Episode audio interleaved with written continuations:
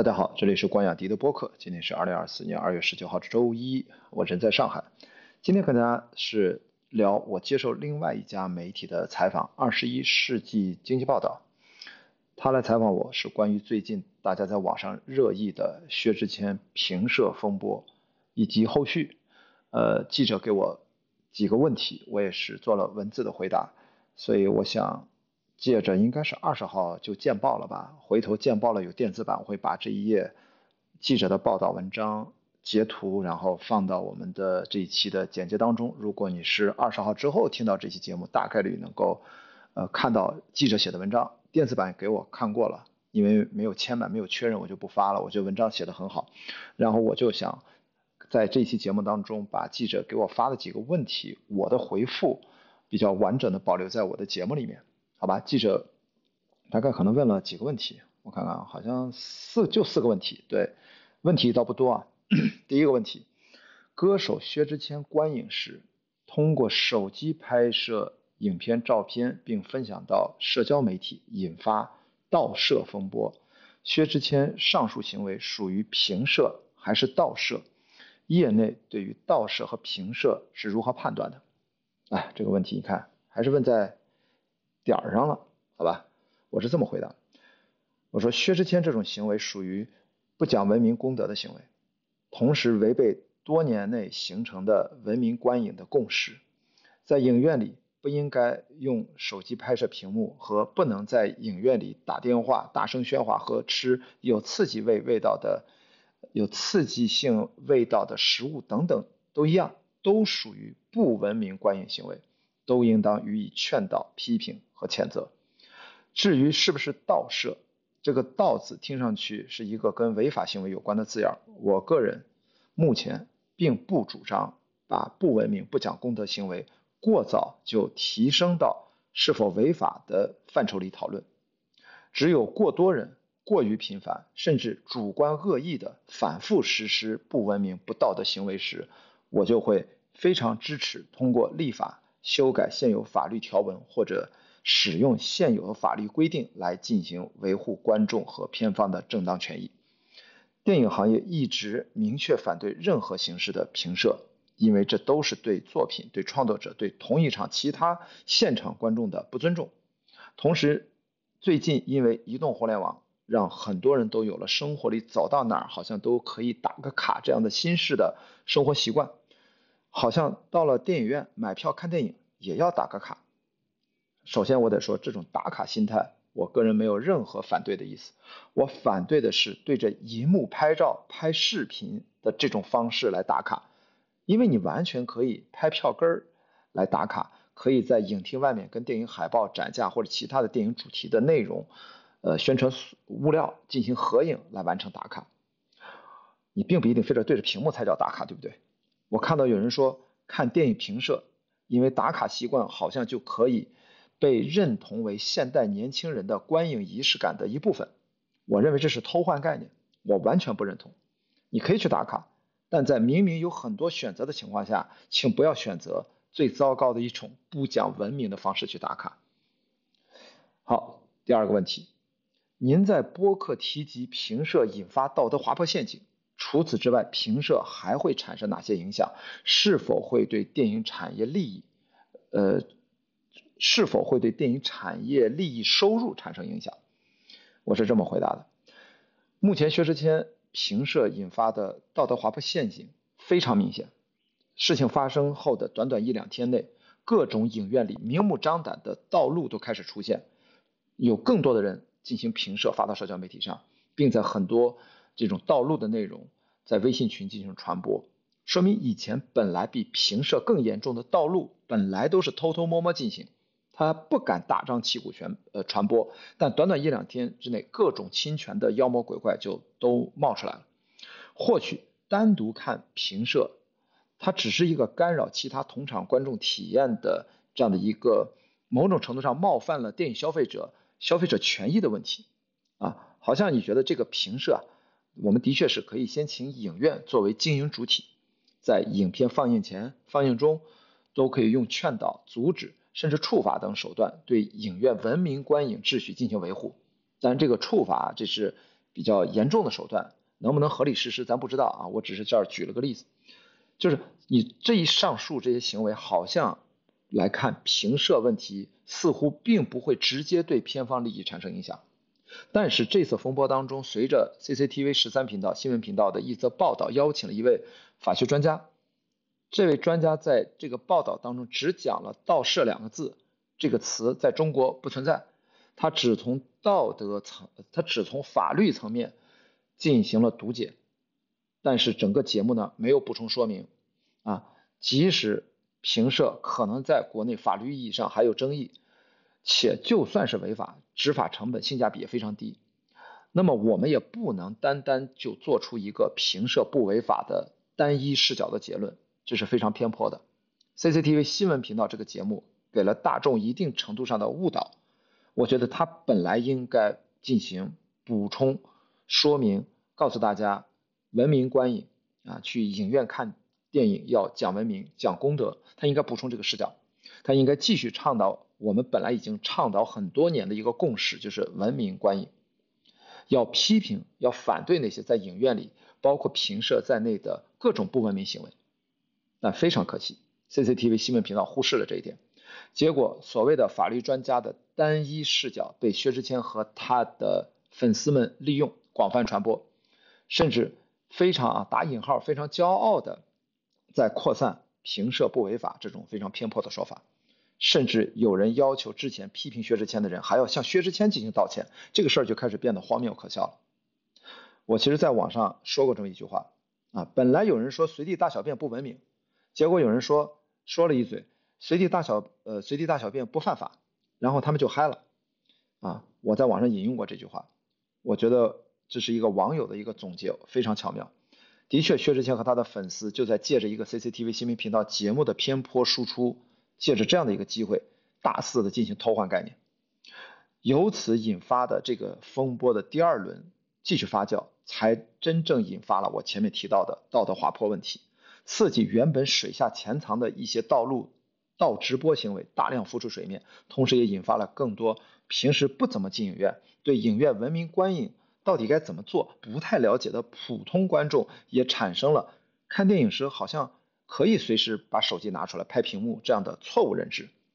由上了来看啊，这件事儿对行业的危害是渐进。其实如果我们一直不去纠偏，它可能影响是深远的。因为我们的目光不能只停留在评射这一个动作本身，而是要从整体社会传播角度来看的这个事情。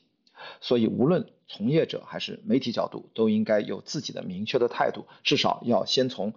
要文明。要从公德的角度进行倡导自律和自我规范，然后如果问题变得非常严重或者越来越严重，那我们就要讨论如何从法律角度来进行强制和他律。好，这是第二个问题的回答。第三个问题，就电影评射而言，片方影院秉持禁止评射的态度，而公众对于评射则出于分享的考虑。您观察来看，何以双方态度如此分裂？我是这么回答的：所谓评射，呃，进行分享，啊，这个理由非常不充分啊，因为你不能因为自己一己之欲啊，这样自私的行为，去侵犯其他同场想好好看电影的其他观众的消费权益。那双方态度为什么怎么就这么分裂了？我觉得这个原因是因为去影院消费啊，目前看来它并不是很多人的呃核心需求。所以，这次坚持认为影院可以评射的人，往往呢，他不是经常去电影院的人群，或者说这样的人，要么他就不怎么去电影院，要么他一年就去这一次，赶上春节档了，他去了，啊，所以在我看来，这是很大的一帮平时不怎么去影院的观众，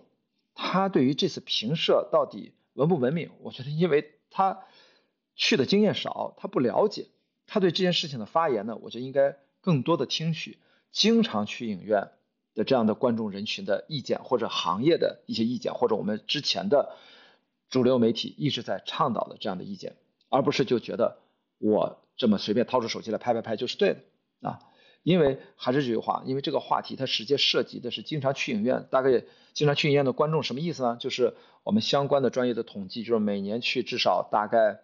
呃六次以上的观众，就算核心观众人群，这样的人群在全国有多少？其实不多，也就不超过三千万人。那这样的一个核心的观影人群的消费权益，如果我们要民主去讨论啊，我觉得因为关乎于影院消费体验。这件事情的发言权是不是应该这大概三千万人他们有优先权呀？他们的意见的权重应该更大呀？因为评社是否被接纳，呃，被接纳这个事儿应该成为我们日常生活当中一部。我们是不是就让大家进了影院随便拍这事儿，得是那些真正去影院的人说的算？因为去的是他们呀。我知道还有十三亿多人，他可能一年可能就去个一两次影院，或者平时不怎么去影院，那。这是不是就有点裹乱了？不能因为你们人多势众，然后你们就要去决定了人家本来享受和去呃使行使自己权益的这样的一个人群，你不能完全靠人数来轻易的决定这个事情的对错，对不对？所以我觉得应该更多的倾听真正这些花钱经常去电影院的这些人，在这件事情上，他们有更优先的发言权，或者他们的声音应该更多的被听到，他们的意见更多的被尊重。我觉得这事儿应该没什么毛病吧。毕竟大部分的人其实也不去电影院，你说这事儿跟你的关系有多大呢？那因为目前中国电影行业它的收益的绝大部分的来源依然是电影院的票房收入，所以也就推导出来，这将近三千万的核心电影观众，其实它是电影行业健康继续发展下去的重要的衣食父母。所以我从行业的角度来说，我们也应该尊重。这一部分人的意愿和他们的选择，因为主要是在服务这帮观众，同时当然也服务更广大的，就是哪怕去一两次也是服务你们。但是在一些文明观影的这个角度，我们要啊有这个尊重意见方面，要人群上有所倾斜，我是这个意思啊。那什么时候啊？我觉得这更大多数人他们发言也要被尊重的，就什么时候中国电影行业它的收入的核心主要不来自影院票房了，那比如说都来自网上的。网上的买票，你是在家里面看，接到电视上看，你投影看，你在家看，那么平射这个问题，我觉得也就不需要讨论了，对吧？因为到那个时候了，去影院看电影的人已经很少了，对不对？比如说从三千万，比如说缩水到三百万，那那谁还会关心那三百万人？就是你你你你更不会去关心说三百万人在看电影他是个什么习惯，对不对？那是人家那三百万人自己决定就好了，反正就三百万人。对吧？就这么点人去影院看电影，所以这个问题它也不会是个问题。现在这对是个问题，是因为它的确是个几千万人，甚至涉及到更多人，而且往深了说，它是我们的一个社会的良好公民行为的一个呃导向的问题，可能关乎到每个人啊。如果这个往往上拔高来说啊，但是我们就先具体着说吧。所以呢，我不认为啊，就是不怎么去影院的大多数要替这些常去影院的少数人去做。是不是要平射这件事儿的主？所谓你这个分享欲望啊，对于核心观众人群，大家都懂得在文明观影的道理之下，该如何实现自己这个分享欲望，这个是多年来的常识，对吧？但是对绝大多数不怎么去影院的人来说，这个常识可能的的确确是不存在的。所以从这个角度啊，这个所谓的分裂，其实可以理解成不同人群、不同消费习惯的差别，也不用把这个分裂好像看的。那么夸张，那么严重，它其实是能道理说得通的。最后一个问题，记者提问到：可以看到有些国家，比如美国、日本，已经立法不允许评射。中国看来，国家版权局在相关宣传片中呼吁保护电影版权，请勿拍摄屏幕。在您看来，如何解决评射这一状况？哎，我说我是这么说的，我说首先从媒体从业者、官方机构都要明确，文明观影这件事情要继续倡导下去。如果发现有进一步啊明确的法律法规啊，如果就甚至明确到处罚条款的必要啊，如果有这个必要的时候，那我们我觉得我个人也非常支持，就去积极的推动，去立法，去修改，去明确相应的法律条款，用这种方式也告诉公众，作为一个富有社会责任感的公民，他某些行为就是不倡导你去做，人就是要变得越来越好。一开始你不知道啊，现在用这种方式让你知道，或者用很多方式让你知道啊。如果你不听去做了，会有什么样的法律后果？我觉得这种推广和宣传非常必要那看到目前的现实呢，中国的相关法律啊，不管是我们说的什么电影的促进法、什么阐释条款，还是什么版权法，还是消费者权益保护法等等啊，就目前对于评摄，就我说的这块只拍照片，不是说拍视频啊，拍视频毫无疑问啊侵权侵权。至于拍照片这件事儿，其实还没有特别具体的界定。呃，在法学界或者说真正的专业律师，你看他们其实表达都没有那么笃定，就这个事儿它有阐释的空间，说不清楚，咱不能用黑白就直接把这事儿就确定下来，并且呢，对应的惩罚的具体的内容呢，其实也不清晰。但是啊，如果有必要的话，它非常值得相关人士去积极的推动，毕竟我们每个人心中的美好生活都是通过一次次的公众讨论和努力换来的，也是值得的啊。至于在影院里直接道路。传播道路的内容，甚至还有在影院里直接开直播，直接播放这个正在荧幕上上映的内容啊，给它直播出去了。当然应该根据现有的法律法规直接依法惩处，好吧？这就是我今天对于薛之谦这个风波啊，然后记者的一个采访的回答。而且这个记者的文章写完了，他起了个标题叫“薛之谦射频风波之后，当道路”。到直播等浮上水面，